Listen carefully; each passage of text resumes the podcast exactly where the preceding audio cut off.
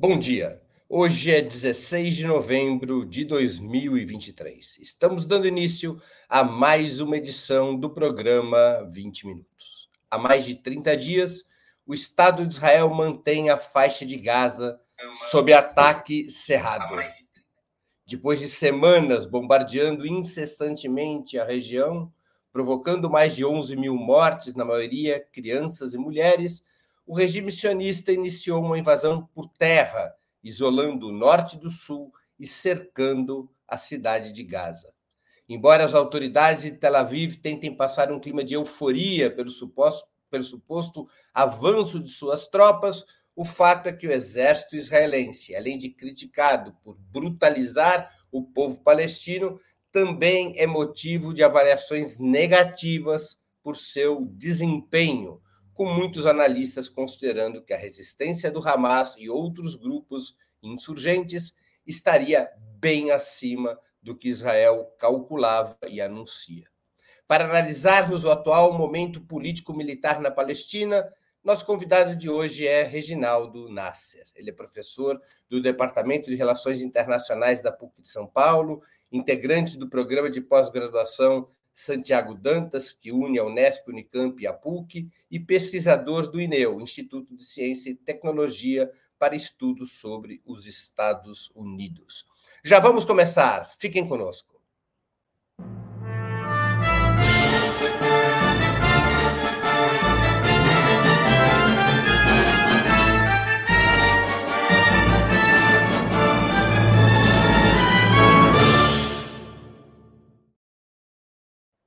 Bom dia, professor Nasser. Muito obrigado por aceitar nosso convite. Uma honra ter sua presença no 20 Minutos. Bom dia, Breno. Bom dia a todos aqueles que nos seguem aqui. É sempre um prazer estar aqui no Ópera e, especial, conversando aqui com você.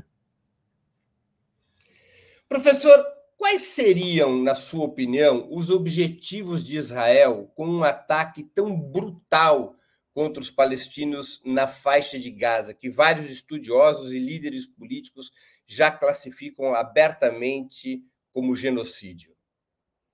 Olha, está difícil avaliar quais ou qual seria o objetivo de Israel né?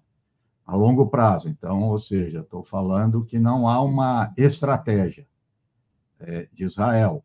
É, há algumas movimentações táticas, com certeza.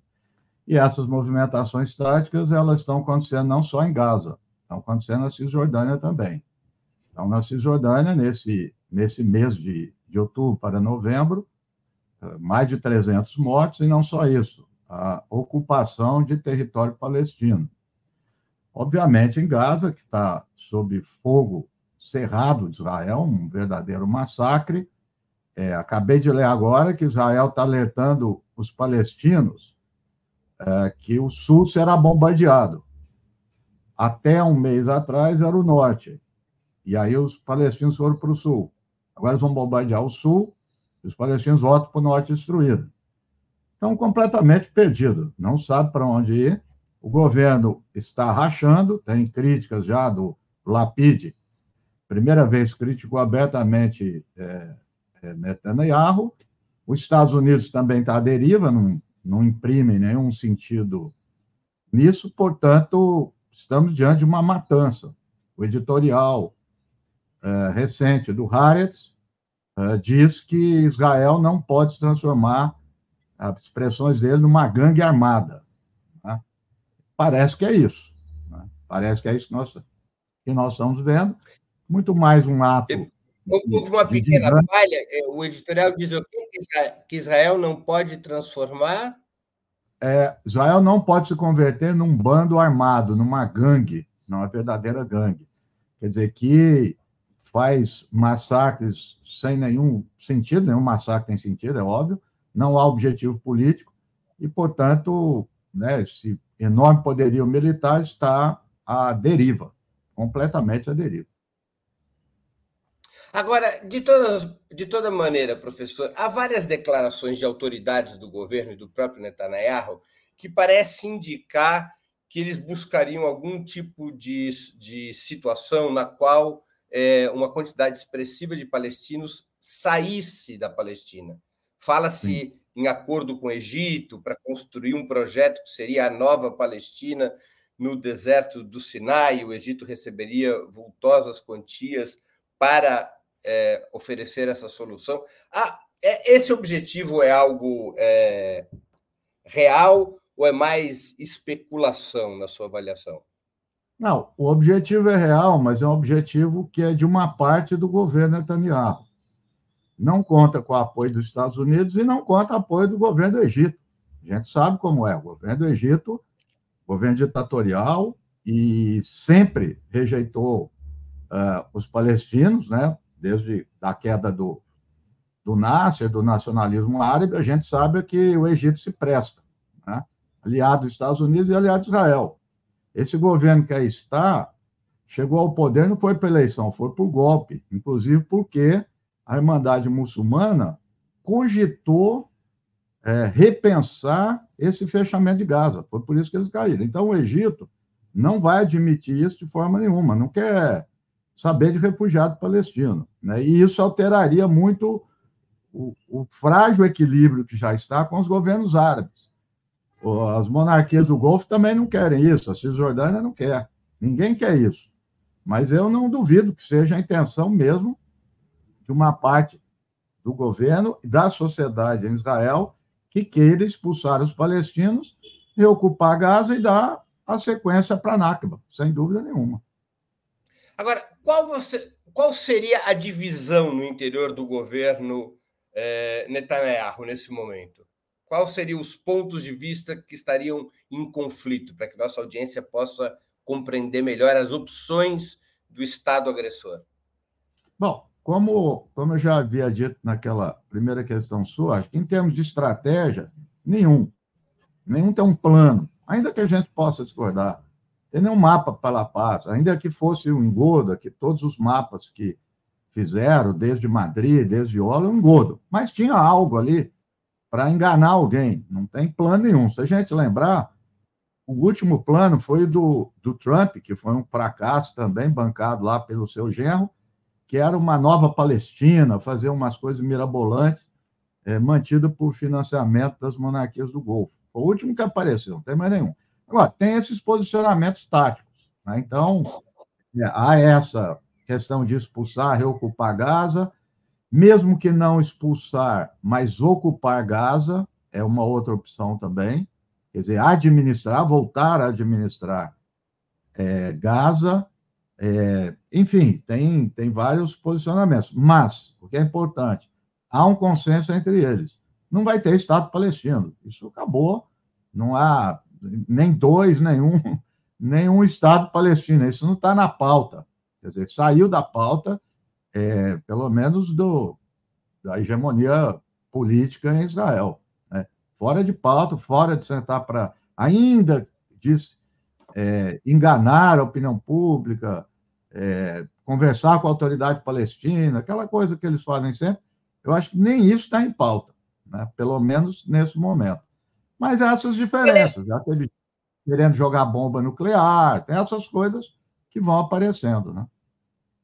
Qual é a posição e o peso do que antigamente se chamava do sionismo trabalhista ou a esquerda sionista? Eu aqui me refiro ao Avodá, o Partido Trabalhista, o Meretz uh, e outras legendas que compunham aquilo que se auto-reivindicava como o um movimento da esquerda sionista. Qual é a posição e o peso desses setores? Sim. Olha, essa esquerda sionista, ela esgotou, entendo que ela esgotou o seu potencial. Esgotou o seu potencial, em primeiro lugar, dentro de Israel, né? porque o público, com razão, já não vê muitas diferenças em relação à questão palestina. Né? Então, se a gente observar, até antes do dia 7 de outubro, é o que estava acontecendo na sociedade israelense, multidões na rua, discussão sobre a questão da Suprema Corte. Muita gente, eu vi aqui no Brasil, equivocada, dizendo: olha, manifestações pela democracia, virar a questão palestina. Nada disso. Tem nada a ver com a questão palestina. Então, há, há dentro de Israel, sim, uma diferença entre eles, mas que não diz respeito à Palestina. Essa que é a diferença. Até porque o processo de colonização ele continua, independentemente de trabalhista ou não, o Haaretz tinha um mapa interessante, eu não, acho que até o Haaretz já tirou isso, ele mostrava numa linha o processo de ocupação dos, do, dos assentamentos e na outra mudança de governo. Não tinha alteração nenhuma. Então, eu acho que isso, tanto pelo público como para a elite Israel, isso acabou. Última tentativa de formação de governo, antes da volta de Netanyahu, colocaram lá duas cadeiras para os árabes. Né? Como toda, todo, toda nacionalidade, todo grupo tem lá seus traidores. E, mas nem isso durou. Todo mundo percebeu que era um, um engodo a presença desses árabes e foi um fracasso o governo que voltou com, com Netanyahu. Então, é, há um ponto é, que distingue bem o que, que se discute, aspas, o Estado Democrático de Israel e aquilo que vale para os palestinos. Em outras palavras, famoso apartheid. Apartheid é isso. É, o Estado, a, as políticas públicas, os debates sobre democracia, Suprema Corte, equilíbrio dos poderes, liberdade de expressão, vale para eles, não vale para Palestina. Isso é realmente apartheid.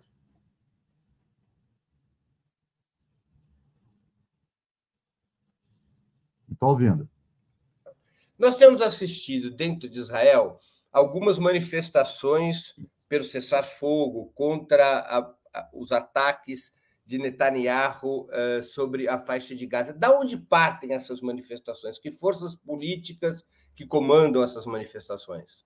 Inclusive, recentemente, o, o, presidente do Partido Comunista foi preso porque uh, ia participar de uma manifestação contra o genocídio. Sim. Bem, veja bem, o que eu estava dizendo é em termos de, de representação política, né? mas não de mobilização na sociedade. Eu acho que o que está acontecendo em Israel é o que está acontecendo no mundo.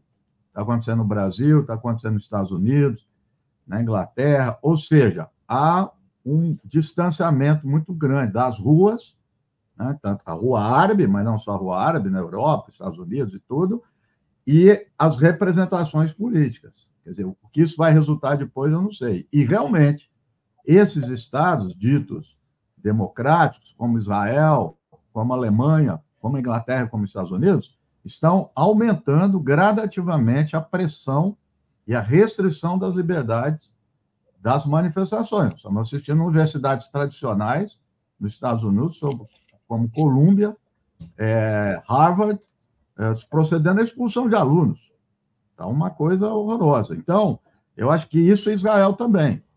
Eu vi a cena, do, inclusive essa cena do membro do Partido Comunista de Israel, que eu acho que traduz bem, né, sendo sendo conduzido, sendo levado preso, e outras lideranças judaicas também importantes na sociedade. Né? Lideranças judaicas anti-sionistas, no mundo inteiro. Isso, isso é bom que se diga. Então, acho que há, há esse distanciamento. O que isso a médio prazo vai levar, eu não sei. Eu torço para que isso tenha repercussão nessa representação. O Biden caiu 15 pontos dentro do eleitorado democrata. Né? Não, não saberia dizer os outros o, o Partido Trabalhista Inglês vai ficar em apuros. Eu não tenho dúvida nenhuma. Porque o posicionamento que eles estão tendo pró-Israel é impressionante. E as ruas estão abarrotadas de gente, quer dizer, milhares e milhares de pessoas pressionando. Então, eu acho que isso é um fenômeno interessante que está acontecendo no mundo inteiro. Reginaldo, é, qual é a avaliação que se pode fazer depois do 7 de outubro? a ação do Hamas melhorou ou piorou a condição da resistência palestina? Olha, como se costumava dizer aí no marxismo, dialeticamente, melhorou e piorou. Tá? Eu acho que piorou no sentido humano, sentido humanitário. Isso, isso é evidente. Hoje, agora, a ONU é, é, soltou uma pesquisa que um a cada 57 palestinos, morreu ou está ferido. É uma coisa horrorosa. Quer dizer, está atingindo toda a sociedade. Muita gente morta. Quer dizer, as condições socioeconômicas a médio e longo prazo vão piorar. Então, assim, isso não há dúvida nenhuma. Por outro lado, a questão palestina entrou no mapa mundial. O que isso vai ser, eu não sei. Ela estava no subterrâneo pouca gente comentava sobre a questão palestina no mundo. Tá? Então, ela entrou. E, principalmente, ela barrou aquilo que era algo muito importante para os Estados Unidos e Israel, e que eu, eu, como outros, acreditam que estava no plano do Hamas impedir a Arábia Saudita a estabelecer o, o processo de normalização com Israel, patrocinado pelos Estados Unidos. A Arábia Saudita pulou fora. Muito a desejar, claro, mas comparado com o que a Arábia Saudita fazia antes, pelas notas que ela está soltando, pelos posicionamentos, ainda eh, se absteve ou vetou a resolução lá do, do, da cooperação islâmica da Liga Árabe. Eu sei disso, a gente sabe tudo isso. Mas ela não aderiu. Então, eu acho que, nesse sentido, a questão palestina voltou à tona. Tirou a Ucrânia de cena. Né? É, o Mesheimer, que é um grande pensador de relações internacionais, e eu concordo, ele diz que há três grandes focos de disputa da grande política, que é, é entre Estados Unidos e China. Ucrânia, Gaza e Ásia, aí mais especificamente em torno de Taiwan. Né? Então, Taiwan está lá meio parado, Ucrânia pendendo para a Rússia, claro, decorrente disso, China, e a disputa em torno de, de Gaza, que diz tudo sobre o Oriente Médio. Então, é, Gaza entrou no mapa. Então, nesse sentido, em termos estratégicos, uh, o Hamas pela sua ação, conseguiu colocar o tema que está aí mobilizando todo mundo e todo mundo debatendo é, a questão palestina. Professor, uma pergunta. O Hamas e os demais grupos insurgentes teriam condições de opor uma resistência longa, duradoura ao avanço das tropas israelenses na faixa de Gaza, na sua opinião? Olha, é, é difícil, né? É, algumas pessoas comparam, é, mal comparando, com Vietnã, com Argélia, só que só um fator diferencia, né? Eles estão cercados. É, esse é o problema, o que não, não se dava no outro caso. Não tem mobilidade. A mobilidade é subterrânea, não tem outra, impossível. Então, e uma faixa, um território muito pequeno. E são cidades e, e, lugares planos, tipo de deserto. Então, a resistência está além do que se imaginava, que todo mundo imaginava. Outro dia eu vi um analista militar israelense dizendo o seguinte: ó, o que Israel está empregando aí, essa força, foi o que ele empregou mais ou menos na Guerra de Seis Dias, que derrotou três estados, Egito, Síria e Jordânia, em seis dias. Já passaram quantos dias aí? 34, 35 dias? e eles não avançam naquilo que queriam e não estão é, destruindo a infraestrutura, vai mal. Agora, é o que a gente está vendo, vai por exaustão, aí é difícil, você não tem abastecimento. Né? O Vietnã tinha os caminhos, as linhas lá de abastecimento do Vietnã, Argélia também tinha. Não, não tem, está completamente cercado. Mas isso é uma surpresa para Israel e está, assim, colocando em questão a chamada competência militar de Israel. E isso o medo também, porque na medida de ser contestado, o que, que eles fazem? Aumenta os bombardeios aéreos, diminui os combates no terreno, porque não estão conseguindo, aumenta bombardeio aéreo, aumenta o número de vítimas. É uma lástima, que é o que os Estados Unidos, guardadas as devidas proporções, fazia lá com os tapetes de bomba no Vietnã. A mesma lógica, dos B-52. Então, é, é isso que está. Agora, aguentar isso é, é difícil, muito difícil. Né? Quer dizer, não tem lugar para conectar com o Irã, com o Hezbollah, quer dizer, com, com grupos que poderiam estar ajudando nesse momento. Pelas informações disponíveis, a população civil na faixa de Gaza continuaria apoiando o Hamas e os demais grupos insurgentes ou haveria uma situação de isolamento entre esses grupos e o povo palestino? Olha, olha, Breno, eu acho que, de uma forma geral, né, a gente poderia dizer o seguinte: na aspas, normalidade, normalidade, obviamente, não tem Gaza, mas enfim, a miséria, tudo. Como o Hamas é cobrado a administrar, e não que seja tudo de responsabilidade dele, eu estou analisando o fato, o Hamas não tem tanta popularidade. É o que a gente, pelo menos, afere, inclusive de, de pesquisas, de conversas de pessoas que vêm lá. Quando há o conflito armado, a popularidade dele sobe. Isso, é, isso não é só para a questão palestina, para qualquer lugar do mundo. Por quê? Porque ele e, o seu, e, o, e os outros grupos, evidentemente, o Hamas tem a liderança, por isso que eu estou citando o Hamas. É, eles aparecem como os defensores. Quer dizer, a população está sendo atacada. Né? Autoridade palestina é zero. Né? Pelo contrário, a polícia palestina, em normalidade, prende palestino. Né? Todo mundo sabe disso e tortura. Né? Mas, enfim. Então, aparece o grupo que defende. É isso. E pelo, pelo que a gente sabe, não tem nenhum outro que venha a substituir o Hamas, pelo menos a curto, médio prazo. Então, eu diria que a popularidade dele aumentou. As referências dos jornalistas que estão na Cisjordânia têm dito isso, inclusive na Cisjordânia, né? e politicamente acho difícil dele ser derrotado. Abordamos aí militarmente, dizendo que não tem fôlego, mas politicamente vai ser difícil. Por que politicamente? Porque ele não vai ser ele não vai ser destruído. Essa que é a questão. Eles vão continuar falando, eles vão continuar tendo relações com o Catar, onde está lá a parte da elite, com vários países, como ah, o Putin recebeu gente do Hamas, o Erdogan, quer dizer, é a representação, inclusive, de política externa.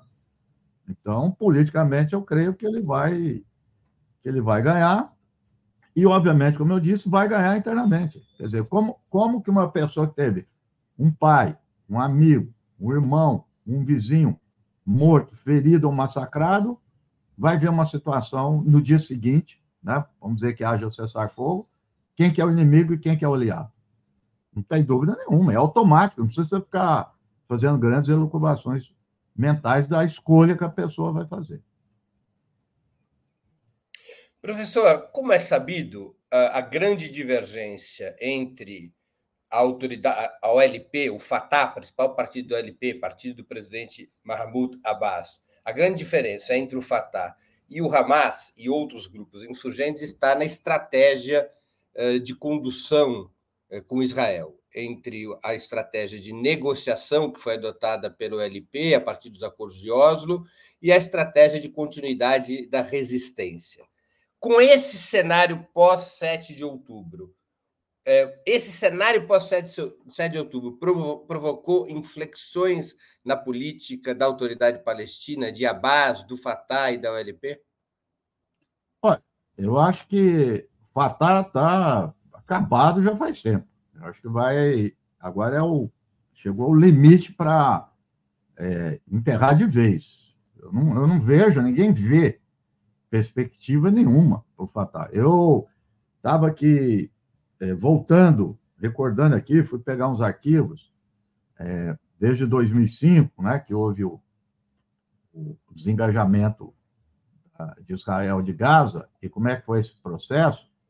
A gente vê coberturas, por exemplo, que eu seguia bastante, do Robert Fisk, ele, um dos primeiros, começou a mostrar isso, a corrupção do Fatah, a ideia da traição que já vem lá de Oslo, com todo. Tem muitos amigos meus aí que não gostam disso, mas com todo o respeito ao Yasser Arafat. Mas uma outra autoridade, já lá em Oslo, como Eduardo Said, que chamou ele de traidor e que a, a enfim, Fatah, a autoridade palestina, ia exercer aquilo que foi o governo de Vichy, na França, sob ocupação nazista. Isso foi dito pelo Eduardo Said respeitando toda a liderança do Arafat. Isso aí década de 90.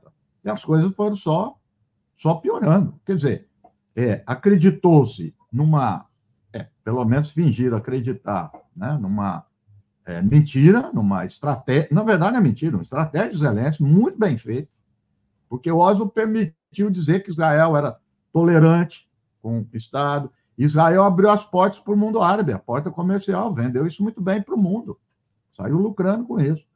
E, obviamente, continuou o processo de ocupação, que não foi é, interrompido. Então, está é, difícil, eu tenho lido, tentando acompanhar algumas pessoas que estão fora, mas não vejo quase ninguém vendo algum futuro para a autoridade palestina.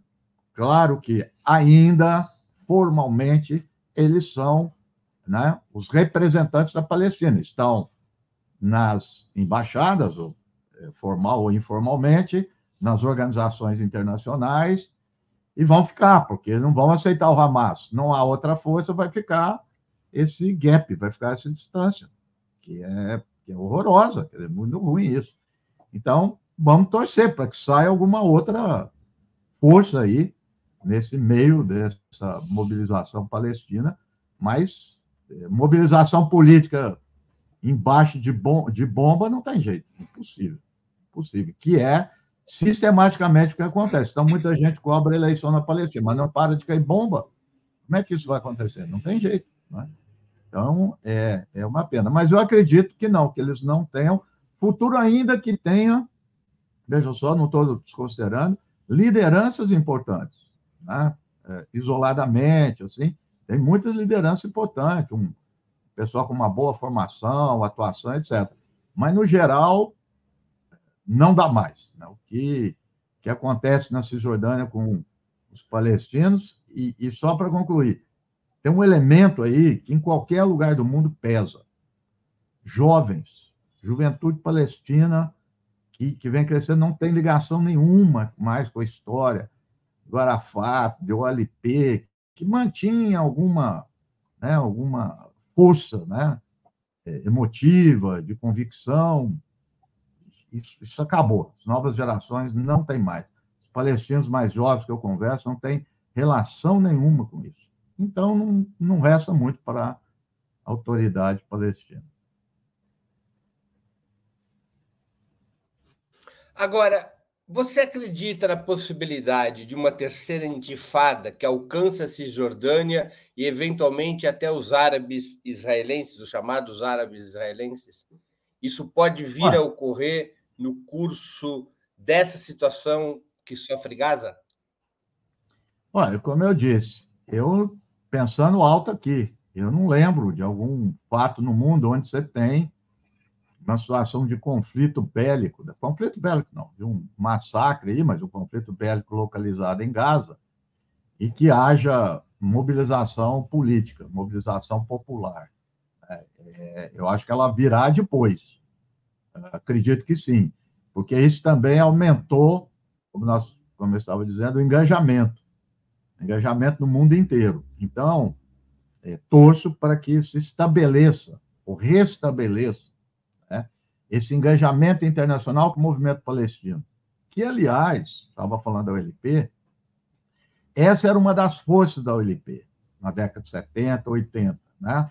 As relações com ETA, com IRA, com outros movimentos muito fortes no mundo, aqui no Brasil, América Central, Cuba, quer dizer, era muito forte, era um movimento literalmente transnacional. Isso deixou, diminuiu bastante, diminuiu muito. Então, se houver realmente, se essa mobilização se mantiver nos Estados Unidos, como está tendo nas universidades, nos jovens, na Europa, no, no, no, mundo árabe, e começar a se conectar com a Palestina, eu acho que vem um movimento forte aí, porque é uma situação insustentável a vida do povo palestino, que reflete, que espelha a vida de outros também.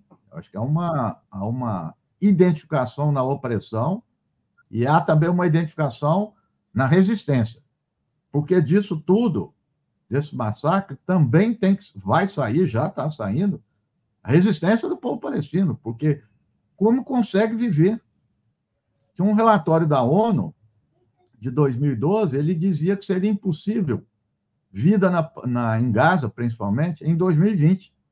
Nós estamos em 2023 sobre uma guerra, um massacre que ninguém imaginava, e eles estão lá. Então, isso exalta a resistência também, e que é possível resistir, mesmo contra a força do exército de Israel, com todos os estados, né, quase todos os estados, ou cúmplices, é, ou ajudam Israel ou são cúmplices, é, e com tudo isso eles estão lá. Né? Então, acho que isso é um, um sinal de força também. Professor, o governo Netanyahu deu total prioridade nos últimos dias a tomada do hospital Al-Shifa, o maior da faixa de Gaza, alegando que era um centro de comando do Hamas e que servia de disfarce para um amplo sistema de túneis e depósitos de armas. Qual o balanço que pode ser feito dessa operação, alardeada por Israel como um grande triunfo? Você pode, eu acho que já pode pôr na lista, são vários, um dos maiores fracassos, seja de inteligência, seja de ação militar, e seja da repercussão é, no mundo e principalmente aqui no Brasil. Aqui nós temos os jornalistas que vão ser, vão trabalhar para o Mossad, porque um deles disse que, que visitou esse túnel, um jornalista do Estadão. Ele visitou o túnel e disse que realmente existia. Né? Agora, eu fui na página do Mossad, alguns estão dizendo que é fake, eu estou duvidando. Hoje, e a página do Mossad diz o seguinte: ó, não tem túnel, sabe por quê? Porque nos últimos três dias, os médicos Veja, é verdade, está escrito lá. Os médicos ajudaram a cimentar os túneis. Nem o Mossad está escapando dessa coisa ridícula. Ridículo, não tem outra palavra. O Washington Post pôs entrevista com médicos israelenses que já trabalharam lá. Falaram que nunca viu nada. Então, ou seja, um dos maiores fracassos. Ontem, na hora que o vídeo saiu, o cara que começa a anunciar o vídeo, ele diz assim, o cara da porta-voz, ele diz assim, esse vídeo não é editado, hein? Aí, um grupo em Israel, judeus, israelenses, antisionistas, são muito bons, Mondovês, publicou imediatamente mostrando a edição do vídeo. De repente, o vídeo foi deletado tá? oficialmente. De repente, o vídeo volta. Aí tem um laptop na mesa que aumentaram, é, era uma página aberta de uma oficial israelense. Uma tragédia tragédia. Tá? Uma, o, o que me leva, estou mudando um pouco de assunto, mas não resisto, dizer que atrapalhada foi Polícia Federal aqui e Mossad, porque o Mossad também já era. Quer dizer, estão completamente perdidos, perdidos naquilo que era grande competência. Então, essa do hospital foi ridículo. E é isso que estão dizendo. Ah, agora não estão mais lá, foram para o sul. Agora nós vamos para o sul. É isso que está anunciado agora, hoje. Então, completamente perdido, está no mundo inteiro. Norman Wittgenstein está colocando as páginas dele, é, fazendo ironia, colocando o ridículo que está sendo isso. Né? Então, falamos das forças militares e, a, e, agora o comprometimento cada vez maior dos chamados dos serviços de inteligência, né? que era o primor, pelo menos se dizia na década 70, 80 e 90. Professor, Quais as chances de um envolvimento maior de outros atores militares, especialmente do Hezbollah, com apoio do Irã e da Síria? Não, às vezes aparece a manchete da. Ah, o conflito vai se dispersar, vai se difundir. O único que pode é o Hezbollah. Tem outro, e as milícias é, xiitas que estão na Síria e Iraque. São parentes. Milícias essas que enfrentaram o Estado Islâmico, né? Porque ninguém fala isso mais. Aliás, os únicos que enfrentaram o Islâmico no terreno foram essas milícias e os curdos. Os milícias, o Hezbollah e os curdos, mas ninguém. Agora virou grupo terrorista. Então, só eles. As milícias vão atuar, atuar como guerrilha. Não é, não é combate no estilo clássico militar. Vão fazer ações como eles têm feito em locais onde estão é, bases americanas. Agora, o outro é o Hezbollah. Né? Como diz aí no, no, na linguagem popular, a parada é torta. Né? Mas o Hezbollah tem um problema, a situação do Líbano. É o pior momento da vida do Líbano, econômica e socialmente. Então, o Hezbollah, nas Nasrallah, está medindo muito isso. Essa entrada, porque seria muito ruim, uma tragédia também lá no, no Líbano. De qualquer forma, e eu concordo com o que o Nasrallah falou, só dele né, lançar aí alguns mísseis, Israel, tudo, ele chamou atenção né, no efeito que na Guerra Fria falar de dissuasão, de uma ameaça implícita, fez com que Israel deslocasse é, suas forças especiais para o sul do Líbano, para o norte de Israel, né, e que isso já era um fato importante. Mas a gente nunca sabe né, ah, ah, como que é a ação humana, né? uma, uma pequena coisa, né? um pequeno fato, pequeno acontecimento que sai muito, um pouco fora, pode desencadear. E o Hezbollah está preparado. E aí eu acho que vai ser, a coisa vai pesar, vai pesar bastante. Uh, o Irã não vai atuar, nunca atuou diretamente. O Irã é um dos países mais pragmáticos do mundo. Sempre pragmático. Age com muita cautela e age por grupos transnacionais. O Irã, o Irã não age, era só as forças armadas, ele pela guarda revolucionária, que pode infiltrar, pode levar líderes, pode levar assistência, como vai fazer. Mas não vai entrar. Até porque o Irã cresceu política economicamente assustadoramente nesses anos que os Estados Unidos estava lá ocupando Iraque e Afeganistão. E hoje é um país que tem bom relacionamento no mundo com Rússia, China, está no BRICS, relaciona bem com o Brasil. Então, se entrar numa guerra dessa é arriscado. Mas ele está lá, vamos dizer assim, de retaguarda. Isso eu acho que está. E o Hezbollah, o, o, repito, Nasrallah é muito, muito consciencioso. Ele mede muito as suas ações e tudo. Então, ele está ainda é, avaliando é, o momento e se haverá esse momento. Mas, repito, a situação do Líbano é muito, muito ruim. Professor, quais seriam as chances de um envolvimento mais assertivo e firme dos países árabes na solidariedade à resistência palestina? Os países árabes poderiam adotar medidas como as que tomaram no passado para tentar pressionar o Ocidente para pressionar Israel?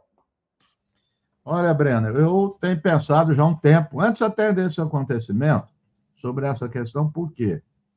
Volto a dizer, comparativamente, você pegar a última guerra, né, 73, o Egito e Síria, de lá para cá, a adesão dos países árabes foi progressiva. Até porque o nacionalismo árabe sumiu, né? e isso foi progressivo e cada vez mais ele aderiu. Então, veja só, comparando com o que era antes, esse cenário tem mudado nos últimos cinco, seis anos. O contexto regional. Primeiro motivo, presença da Rússia e da China. Inédita no Oriente Médio. Isso é inédito. A Rússia, claro, estou falando pós-Guerra Fria, estou falando da União Soviética. Então, a Rússia na Síria, na questão militar, mas todo mundo olhou para isso e tem uma outra questão da Rússia. Inclusive, eu escrevi artigo antes, antes disso tudo, até antes da, da guerra da Ucrânia. A gente está seguindo isso, eu e alguns alunos. o maior parceiro da Rússia hoje, Arábia, os maiores parceiros, Arábia Saudita e Emirados Árabes. A Arábia Saudita e, e a Rússia determinam literalmente o, pet, o preço do petróleo no mundo produção e distribuição do petróleo. Eles que, que fazem isso. Mirados Árabes, idem. E veio a guerra da Ucrânia, o que, que esperava? Bom, Arábia Saudita Emirados Árabes, outros países do, da monarquia do Golfo, tem base militar americana, né? um bilhão, um bilhão e meio de armas, etc. Estados Unidos, vamos pressionar. O que, que aconteceu? Nada. Pelo contrário. A Arábia Saudita e Emirados Árabes estão comprando petróleo da Rússia e vendendo no mercado jogando isso na cara dos Estados Unidos. E aí veio a maior surpresa. Eu acompanho isso. Ninguém esperava, ninguém, nenhum maior especialista, que é o distensionamento entre a Arábia Saudita e Irã, patrocinado pela China. Quem ia esperar isso? Ninguém. Então, esse contexto mudou, mudou muito. E o conflito em Gaza, ação em Gaza, veio nesse contexto. Ela, ela entrou dentro desse contexto. Portanto, esse contexto está refletindo isso. Os árabes não vão entrar em guerra, de jeito nenhum. Então, esquece. Então, a torcida é para o bloqueio econômico. Difícil, mas olha só, eu não sei se sou eu, estou exagerando aí, querendo ver coisa. Na, primeiro, teve uma reunião agora em Riad, que juntou, juntaram duas, Liga Árabe e os Quando você fala em bloqueio econômico, você está se referindo à possibilidade de quando você fala de, um, de, de bloqueio econômico, você está falando okay. da possibilidade de boicote ao fornecimento de petróleo ao Ocidente. Isso. É, eu falo em primeiro lugar a Israel. Eles não iam fazer isso com o Ocidente. Israel. Cortar relações comerciais com Israel que foi colocado na pauta. Teve votação. De 22, 11 votaram a favor. Esconderam aí quem votou contra, depois vazou. Claro, Arábia Saudita, esses que eu estou citando, né? Emirados Árabes. Mas o fato de entrar na mesa, isso. O fato de acontecer em Riad, o fato do Irã estar em Riad. Quem que ia imaginar isso? Então, sério, às vezes as pessoas acham política internacional e essas grandes questões demora.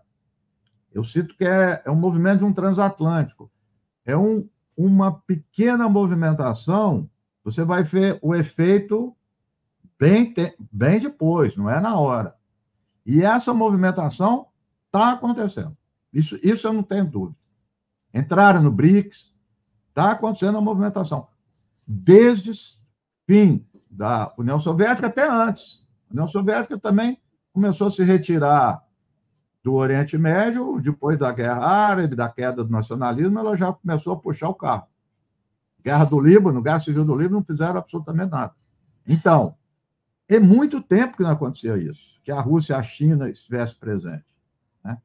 E veio o tal plano, que é conectar a Índia com Israel. Que o Netanyahu, quando ele foi lá para a ONU, o encontro dele com o Biden foi o mais importante. E ele mostrou o mapa, que é fazer o plano da Índia, que é Índia, que é um grande aliado de Israel, um maior aliado do mundo. É, Índia, Arábia Saudita, conexão com Israel e Europa. Porque o outro é a China, qual seja, China, Irã, Arábia Saudita, Turquia. Só é essa disputa que está. Portanto, a Arábia Saudita é a peça-chave entre os dois. O, o presidente eh, turco, eh, Recep Erdogan, ele está numa escalada verbal contra Israel. Que papel a Turquia pode ter no conflito? Bom, a Turquia, desde que o Erdogan entrou em 2000, 2001, não me lembro, mudou para o Oriente Médio. Até 2000, 2002 nem olhava para o Oriente Médio a, a ideia era a Europa e a pretensão de integrar a comunidade europeia. O Erdogan começou a entrar em tudo quanto é temas. O Erdogan, de um lado, ele tem um, ele tem um projeto político, gostando ou não, ele tem uma ação estratégica no Oriente Médio, ele tem atuado em vários campos, inclusive até na Líbia, Líbia, Egito, Síria, cada questão dos curdos, etc. Mas o Erdogan também tem muita retórica. Né? Então, é, essa retórica vem, obviamente, por pressão das ruas. Por quê? Mesmo depois do dia 7, mesmo depois dos bombardeios de Israel, ainda ele não, ele não subiu o tom com Israel, não. Ele estava para ir visitar Israel, e aí ele começou a subir o tom, como já aconteceu outra vez. Agora, você pode lembrar aí, você tem uma, pode ter a cabeça melhor. Mas quando foi da, daquele navio, aquela fragata turca, que ia levar ajuda é, para os palestinos e foi atacada por Israel. Naquele momento ele subiu o tom, muita gente disse que poderia ter algum é, efeito maior e tudo, e não teve. Né? Mas acho que é uma aposta importante. Ele está vendo também é, a Arábia Saudita e os monarquias, então ele disputa a influência no Oriente Médio com essas é, monarquias. E, e, e vou voltar só um pouquinho das monarquias, que eu acho importante. Eles readmitiram o Bashar, e veja, quem financiou os grupos para derrubar o Bashar foram as monarquias do Golfo. Voltaram às boas do Bashar, estão reinvestindo na, na Síria. As monarquias eram contra o governo iraquiano, voltou o governo iraquiano. Então, ou seja, a região do Oriente Médio nunca teve no momento mais pacífico. Eu falo entre eles, entre as rivalidades regionais. Então, acho que é essa a questão. E a Turquia disputa a hegemonia com essas, uh, essas monarquias, de, uma, de um lado, e com o Irã de outro. Acho que o eixo é esse: Turquia Irã, que não são árabes, muçulmanos, xiita, sunita, e as monarquias árabes. Por quê? As referências nossas do passado acabaram. Egito acabou, Líbia acabou, Iraque, é, Síria, quer dizer, de onde veio, de onde veio o nacionalismo árabe. Acabaram, por vários motivos, não cabe falar aqui, mas estão completamente desintegrados, não tem poder nenhum. Então, acho que esse é o jogo aí é, atualmente.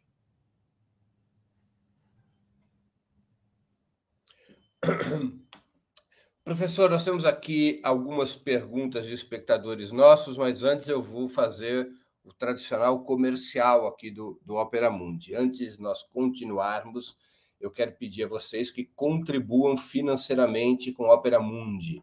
Há seis formas de fazê-lo. A primeira é a assinatura solidária em nosso site, operamundi.com.br barra apoio. A segunda se tornando membro pagante em nosso canal no YouTube. Basta clicar em Seja Membro e escolher um valor no nosso cardápio de opções. A terceira forma de contribuir é através do Super Chat, agora mesmo. A quarta, nos enviando um super sticker. A quinta é através da ferramenta Valeu, valeu demais quando assistirem aos nossos programas gravados. E a sexta forma de contribuição é através do Pix. Nossa chave no Pix é apoie.operamundi.com.br. Vou repetir, nossa chave no Pix é apoie.operamundi.com.br www.cafeinacultura.com.br. Além dessas seis formas de colaboração, lembre-se sempre de dar like, de clicar no sininho e de compartilhar nossos programas com seus amigos e nos seus grupos. Quem ainda não estiver inscrito em nosso canal, essa é a hora de fazê-lo. Como vocês sabem, em função exatamente da cobertura independente e crítica que a Opera Mundi faz da situação na Palestina, nós temos sido vítimas constantes de desmonetização dos nossos programas. Isso quer dizer que as, que plataf as plataformas retiram anúncios, retiram publicidade dos programas do Opera Mundi, prejudicando muito nossa receita. Por isso, eu faço a vocês um pedido muito especial de que, neste momento, nos ajudem a fazer a travessia, a suportar essa pressão econômica que busca é, impedir o manutenção e o desenvolvimento do nosso trabalho jornalístico. Portanto, contribuam. Qualquer uma das seis formas, qualquer valor que queiram, com qual queiram ou possam colaborar, será muito útil para o nosso trabalho jornalístico. Professor Nasser, temos aqui então as perguntas de espectadores nossos. É, eu vou aqui agradecer primeiro os vários superchats, das pessoas que, que assim contribuíram, e vamos aqui às questões. O Marcelo Lopes ele faz uma pergunta é, que vai ficar aqui para o final do programa. Poderia passar sugestões de literatura ou autores para se compreender o real papel do Hamas? É uma sugestão, a gente, se o professor quiser responder agora, pode responder, que a gente no final sempre pergunta sobre livros que é, nossos entrevistados gostariam de indicar. O Guilherme Becerra, Becerra contribuiu com o Superchat. Obrigado, Guilherme. É, bom dia, Breno. Gostaria de anunciar para o seu público o lançamento do livro digital Lenito e o Casaco de Dois Francos na Amazon. Parte do arrecadado servirá para a campanha de luta em defesa da Palestina. Olha que bacana. O Guilherme está lançando um livro e parte da arrecadação do livro é para é, solidariedade à causa palestina, uma boa iniciativa. E a Elane Carvalho, também contribuiu com o Superchat, ela pergunta: agradeço a coragem do Nasser e do Breno por estarem se posicionando, é mais um comentário, né? enfrentando as consequências. Acham que precisamos melhorar a liderança nos atos? Essa é a pergunta dela. Se você quiser responder alguma delas, professor. Bom, do livro eu eu já tinha indicado um, que eu estava. Agora não estou lembrando de cabeça, mas tem um que foi publicado. Deixar, o livro a gente deixa para o final.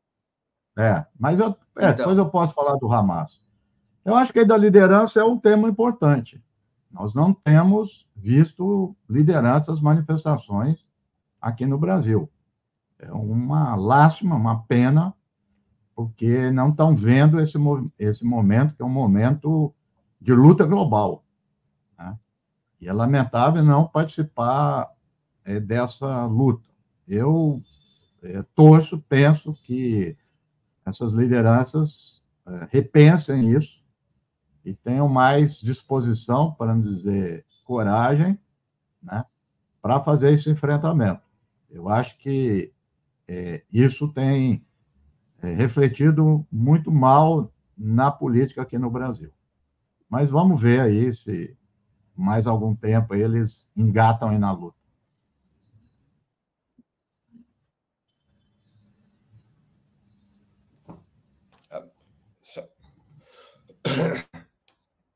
Professor, qual é a avaliação é, que você faz sobre o, o comportamento, sobre a posição do governo brasileiro em relação à atual crise na Palestina? Eu acho que, primeiro lugar, é o seguinte: o governo brasileiro é, ele está na sua estrutura, ele está ressentindo na sua composição da ausência de uma figura que equivaleria ao Marco Aurélio Garcia. Por quê? Quando o Marco Aurélio entra em 2002, e já à época elogiei muito isso, porque aqui no Brasil formou-se uma ideia equivocada que política internacional é igual diplomacia. Não é. A diplomacia é um ramo da política internacional. Né? Até o Raymond Aron, que era um liberal, dizia é, os estados agem por suas, né, por uma conduta diplomática estratégica. Tá? Então, o Brasil ficou muito nisso. E essa coisa da diplomacia, vai nos fóruns multilaterais, o Brasil faz muito bem isso, mas é o limite da diplomacia.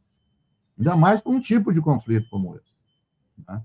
Uma questão colonial como essa. Então, inclusive, eu vejo diferença com a questão da Ucrânia, que o Brasil foi muito bem. Elogiei em tudo, apoiei tudo a coisa do Lula.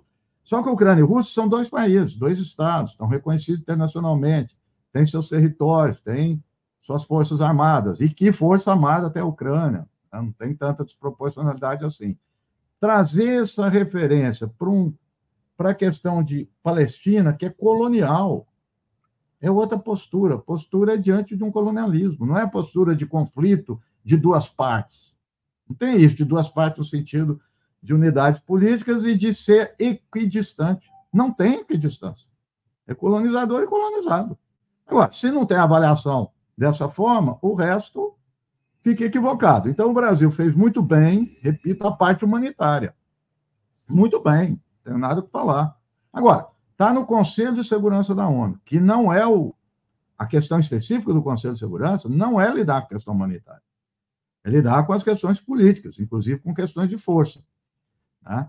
É, acho que nisso o Brasil não, não foi bem. Eu sei que não vai ser aprovado, mas o Brasil poderia, por exemplo, cogitar uma força de paz. Por exemplo, vai ser vetado, mas mobilizaria, discutir. Eu, eu nunca vi, eu não lembro, uma única vez, o Conselho de Segurança colocar força de paz na Palestina. Nunca vi isso. Não sou fã de força de paz, já digo de passar. Mas é um recurso para se pensar. Acho, acho, que só na Segunda Guerra Árabe-Israelense, quando teve a Guerra do Suez. Só a Guerra do Suez. Mas não era a questão palestina, né? Ah, Quer dizer, era. inclusive é mal colocado esse negócio. Eu discordo desses livros, Guerra Árabe-Israelense. Israel, França e, e, e, Inglaterra invadiram o Egito, porque nacionalizou claro. o canal. Você não tem. Mas depois ninguém cogitou. Ninguém cogitou. Então, o Brasil poderia ter feito isso. Entendeu? E não fez. Então, assim, as declarações do Lula são muito boas, eu acho que o do Itamaraty não está perto. Acho eu. As declarações dele, mas são declarações individuais, não é uma posição é, formal. Agora, eu vejo o Brasil está passando uma oportunidade, qual seja, de liderar um bloco aqui na América do Sul. Nós temos aí Colômbia, Chile, Bolívia, Venezuela já não tem relação, ou América Latina, tem a Cuba e tudo, o Brasil sair disso. Uma liderança anti-apartheid. Seria importantíssimo. Antes desse, do dia 7, era uma demanda, eu e outros estavam fazendo, era o seguinte: o Brasil reconhece a Anistia Internacional e, o, a Human Rights Watch, entidades uh, do mainstream aí, reconhece. Eles têm dois relatórios. Eles reconhecem esse relatório ou não? Sim ou não? Agora, não pronunciar sobre esses dois relatórios que taxam de apartheid, há um apartheid, quer dizer, eu acho que tem omissão. Agora, as declarações, como eu disse, do Lula são muito boas, e dá para ver pela declaração última de, Estado de Israel faz terrorismo o impacto que teve. Aí já para dar para configurar quem são os aliados. Os aliados de ocasião, os aliados é, ideológicos, né? Porque caíram de pau no Lula e não vi em lugar nenhum isso, hein? Nem Washington Post e New York Times assim reprovando o Lula. Não vi. Né? É muito aqui a imprensa brasileira. Enfim, essa é a avaliação que eu faço da política e que essa história de dois estados já esgotou. Um certo tempo ainda tinha mobilização, a pessoa está, ah, não, esgotou. Não tem nem Israel, vai ter onde isso? Acabou. Né? Então tem que ter um outro tom, tem que ter uma outra formulação. E, e acho que o Lula precisa ter um conselho político para tratar de questão internacional e questão doméstica, porque essas questões não estão separadas. E nós vimos essa questão do embaixador de Israel. É, então, eu acho que precisa. O Celso Amorim é o melhor ministro que nós tivemos na história do Brasil, um dos melhores do mundo. Mas ele é diplomata. Ele não é. Isso é palavra do Lula, eu guardei bem quando ele disse. Ele disse: o Celso é dos gabinetes, o Marco Aurélio é da rua. Então está faltando gente de rua, ali do lado do Lula. Eu acho que isso seria muito importante para a pretensão que o Lula tem de liderança global. É essa avaliação que eu faço. Professor, uma pergunta que muitos fazem. Estados Unidos manda em Israel ou Israel manda nos Estados Unidos? Boa pergunta. Eu acho que é um caso inédito. O mais fraco ou menos poderoso manda no mais poderoso. Eu acho que tem muitos é, fatos que demonstram isso. Eu vou citar um aqui que é bem revelador disso, que foi o um encontro do Obama com Netanyahu. O Obama fez um discurso duro contra o Netanyahu na reunião. O Netanyahu saiu de lá e foi para o Congresso. Foi aplaudidíssimo, ele não conseguia discursar. Isso remete, por sua vez, ao caso analisado. Todo mundo fala em lobby, podemos falar até mais do que isso, mas é um livro de 2006, do Mesheimer Walt, que eles detalharam, tudo aquilo que a gente fala, eles detalharam, mas que colocaram a pergunta que realmente é incômoda. Fala o seguinte: vamos avaliar economicamente. Os Estados Unidos ganham apoiando Israel? Deram lá dados, nada. Politicamente ganha? Não, aumenta o anti-americanismo. Ué, por que, que apoia então? Então não está não tá ligado a interesse nacional, está tá ligado a interesses de classe, de elites americanas, não só, não só elite é, judaica ou coisa, porque aí ficaria só o lobby, mas é uma convergência. O Chomsky fala isso que eu gosto mais. Uma convergência dos lobbies com outros interesses das elites americanas. Outro dia, eu não sei se você chegou a ver, uma entrevista com o Robert Kennedy Jr. Ele é, ele é meio prolixo. Ele falou um negócio que, em princípio, não tem sentido. Quando eu falei, pessoal, diz: ó, oh, se não for Israel, é, tem problema, teríamos problema de abastecimento de petróleo no, no mundo. Como assim, se não for Israel? Claro, dá para entender que é a lógica que está lá. Essas elites querem uma cabeça de ponte, vamos dizer assim, no Oriente Médio. Porque caso aconteça, você tem uma força militar lá para agir. É isso. E no caso que você citou, o Breno, de 50 Guerra de Suez, eu ouvi de um, de um judeu antisionista, você conhecia, um artista plástico, o Gershon, ele morava aqui em São Paulo, ele disse o seguinte, ele foi reservista. Que a geração dele depois foi O que, que nós estamos a ver, nós de Israel, com nacionalismo do canal de Suez? Ou seja, nós agimos sob a égide do imperialismo europeu. Fomos estamos sendo instrumento do imperialismo europeu. Então é isso que ficou. Então, nesse sentido, ele arrasta os Estados Unidos né? A raça enquanto Estado de interesse nacional, mas vai à sociedade. Mas está mudando, hein? Eu estou otimista. Se você pegar a opinião pública, não, rever, não reverberou ainda, vai demorar, mas a opinião pública está mudando nos Estados Unidos. Nunca teve desse jeito contra Israel. Geracional, tem muitos, muitos fatores importantes. Portanto, eu acho que, inclusive, é por aí que deve agir. Mas é isso, é um caso, é, eu diria, inédito na política internacional. Né? o que faz com que a gente olhe a política internacional como sendo também intersocietal. Quer dizer, não é governo-governo, é entre sociedades que influenciam governos. Né? Então, a conexão Israel com a sociedade americana que faz. Né? Que, aliás, foi isso que resultou na criação do Estado de Israel. Quer dizer, como é que tinha apoio da Inglaterra? Era o império que dominava lá. Como é que teve é, apoio do, da União Soviética, como é que teve apoio dos Estados Unidos, como é que teve apoio da França. É isso que fizeram, e fizeram bem, do ponto de vista, estou dizendo, de eficiência. E acho que é isso que os palestinos têm que fazer também. influenciar essas grandes potências é, a tomar atitude, a tomar medidas concretas e também as potências é, regionais.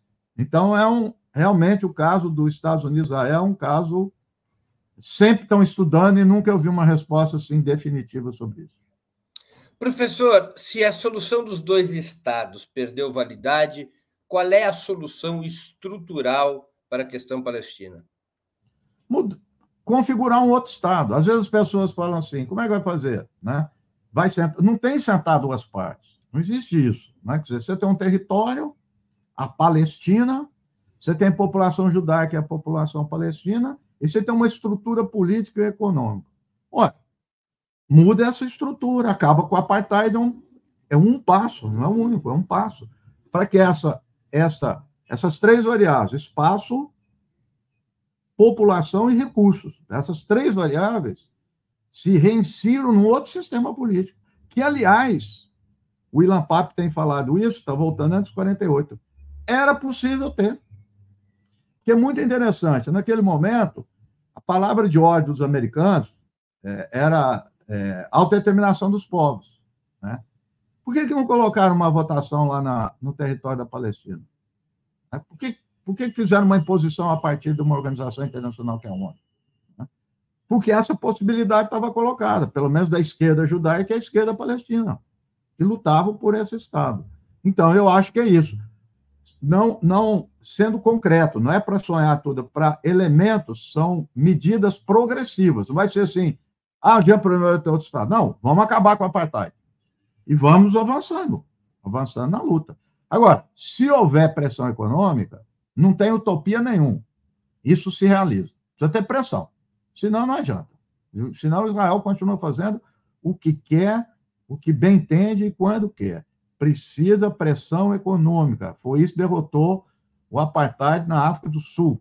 Então, precisa ter esses estados. Eu sei que a Arábia Saudita é ditadura, às vezes as pessoas ficam falando isso para mim, eu sei bem, estudo isso há muito tempo, mas precisa deles. Precisa ter aliados. Não pode bobear, tem que ter uma aliança tática aí para pressionar e ter efetivamente um, um Estado e dois povos. Professor, o que, que pode deter a curto prazo Israel e é, suspender o atual massacre na faixa de Gaza? Bom, acho que o primeiro lugar é o nós falamos aí, os Estados Unidos, né? Não, não, repito, porque senão não teria sentido o que eu falei antes. Não que vai parar de vez. Não vai. Primeiro não é, é automático. Ou seja, Israel não necessariamente obedece uma ordem norte-americana. Não, não obedece. É o contrário. Mas se os Estados Unidos começar, porque está alimentando Israel com armas, Israel não está dando conta. Alguns estão dizendo, inclusive, com um serviço de inteligência. Não sei se confirmou isso. Então, Estados Unidos brecar isso. Né? E o outro, é o que eu acabei de falar, é pressão econômica. Nem, ó, nesse caso, não precisa nem da, das grandes potências. Se os árabes votarem lá aquelas medidas que eles colocaram na mesa, Israel para. Eu tenho certeza disso, porque hoje não estou cabeça que os números. Não sei se é um terço, o que, que é um, um quarto, um terço e tudo, do comércio de Israel é com os árabes. E, e, e, a ideia de projeção, não é só agora, eles pretendem crescer o mercado com os árabes. Né? Então, a pressão é nesses governos árabes, é aí que eu, que eu vejo. Até por necessidade, a, a Jordânia, como o Egito, não quer refugiado palestino. E essa instabilidade está fazendo isso. Então, vi aí o BDS. Não, eu apoio incondicionalmente o BDS. Mas nesse momento, curto prazo, BDS não dá. Você tem que ter medidas estatais. Eu acho que tem um grande movimento. Entendeu? Então, acho que levar isso no BRICS, a Índia não vai querer. Mas vamos lá, vamos conversar. Que é inclusive essa parte política do Brasil. Vamos lá, liga, Lula, conversa lá com, com o Putin, com o Xi Jinping, o que, que eles estão vendo isso tal. E vamos em frente. Eu acho que tem que ser por aí para parar isso. Na, na sua opinião, o Brasil deveria, o Brasil deveria romper relações diplomáticas e comerciais com Israel? Com certeza. Mas eu não tenho esse embaixador embora. Esse cara conspirou para derrubar o governo. Isso é um absurdo. É mandar na hora, falta de autoridade. Já deveria ter avisado quando houve aquela nota contra o PT. Se tem uma nota antes, alertando o embaixador, eu, eu duvido que ele tivesse essa, essa atitude. E se ele tivesse, justificaria mandar ele embora. O que, que o Brasil perde de política externa? A não ser que o cálculo sejam de alianças políticas aqui dentro. Aí sim, que eles devem estar avaliando. Mas se for isso, também o quê? Vai ficar chantageando? Até quando vai ficar essa chantagem? Porque não pode sair um milímetro. Um milímetro. Não pode sair que eles vão lá e fazem é, chantagem. Então, eu acho que devia romper, começar primeiro pela área militar, principalmente. A outra, que foi uma proposta muito boa colocada pela Érica Hilton, não teve tanta repercussão. Mercosul. Afinal de contas, o que, que Israel está fazendo no Mercosul? Entrou na presidência do Lula e no ministro Celso Amorim, 2010, ali, começou 2008, 2009, 2010, 2011. O que, que eles estão fazendo? Eu pergunto, as pessoas não me respondem. O que, que colocaram Israel nisso? Que absurdo. Quer dizer, tira do Mercosul. Começam essas medidas. Eu acho que isso dá força para outros estados também. É uma reação de cadeia, uma pedra dominó. Um estado começa a fazer, o outro começa. Então, o Brasil poderia tomar essa atitude, com certeza. Eu gostaria que sim, mas eu duvido. Duvido. Professor, nós estamos chegando ao final da nossa conversa e eu queria fazer duas perguntas que eu sempre faço aos nossos convidados e convidadas antes das despedidas. É, a primeira, qual livro gostaria de sugerir aos nossos espectadores? A segunda, qual filme ou série poderia indicar a quem nos acompanha?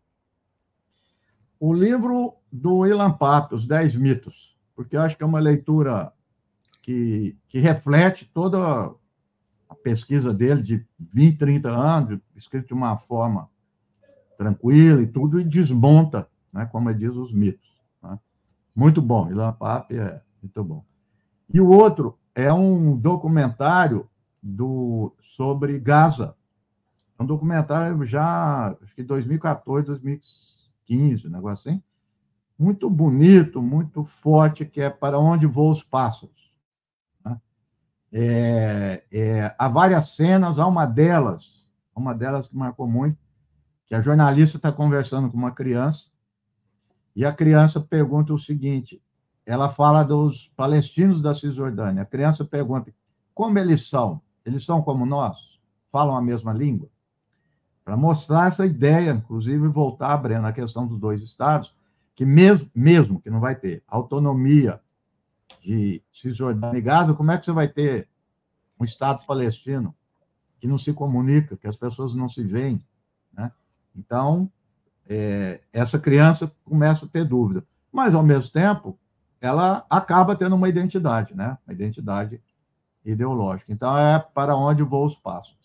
E aquele lá, se eu puder falar, porque foi a pergunta do Hamas, o, o monitor do, do Oriente Médio, Middle East Monitor, publicou, está traduzido, é um livro muito bom, chama Política Exterior do Hamas. Acho que é isso. Política Exterior do Hamas, para responder aquela pergunta de algum tempinho atrás sobre isso. literatura acerca do Hamas, a política exterior do Hamas. Professor, nós temos umas duas perguntinhas retardatárias aqui que eu vou passar apenas com uma resposta rápida. A Kadish Angel, que contribuiu com o Superchat, é, pergunta: o Hamas tornando-se enfraquecido, o Hezbollah entra mais forte na guerra? É o Hezbollah que Israel teme ou é a entrada do Irã no conflito? É... E o Tiziano Lambertucci, existe um plano global sionista? Caso afirmativo, estamos na rota dessa ideologia? Como obter informações a respeito? Alguma referência a ser indicada? E também agradeço Agradeço ao Guilherme Becerra, que fez mais uma contribuição super sticker, e o Paulo Rosa, também uma pergunta. Professor, após limpar a faixa de Gaza, Israel vai partir para Cisjordânia ou Líbano? Começar por essa. Não, não vai partir para Cisjordânia, já partiu. Está partindo e vai continuar partindo para Cisjordânia. Sim, o medo é o Hezbollah. O Hezbollah foi a grande força que ajudou a expulsar Israel do Líbano na Guerra Civil. Ele surgiu na Guerra do Líbano. De lá para cá, ele só fortaleceu e expulsou Israel, Israel 2006 do Líbano de novo. Ele, ele é a questão. O Irã não vai entrar em, em confronto direto. Sobre a questão do sionismo, o que existe, como eu disse, é uma. Existe Claro. Agora, o sionismo se transformou numa ideologia que converge com outras ideologias. Não é só o sionismo. Ele converge, é um modelo de capitalismo, é um modelo de Estado, né? quer dizer, um modelo liberal, neoliberal. É, quer dizer, ele, ele, isso tudo. E ele, é, repito, ele é a cabeça de ponte no Oriente Médio. Porque tem uma coisa aí muito interessante, quando a gente fala em hegemonia. Né? Vou simplificar. Quer dizer, tem as guerras, tem as intervenções, quando você não tem hegemonia.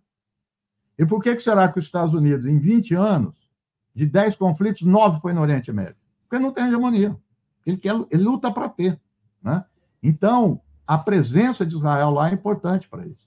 Né? Como o Robert Kennedy lá entregou. Então, há uma articulação muito forte em manter esse tipo de Estado. Não interessa um outro perfil de Estado. Essa que é a questão.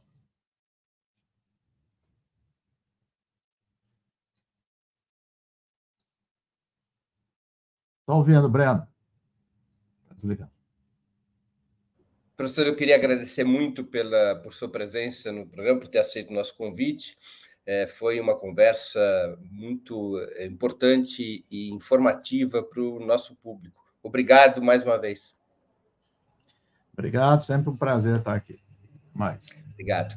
Também agradeço a todos e todas que assistiram ao programa, especialmente aqueles e aquelas que puderam fazer contribuições ao nosso site ou ao canal de Ópera Mundi no YouTube. Sem vocês, nosso trabalho não seria possível e não faria sentido. Um grande abraço a todos e a todas.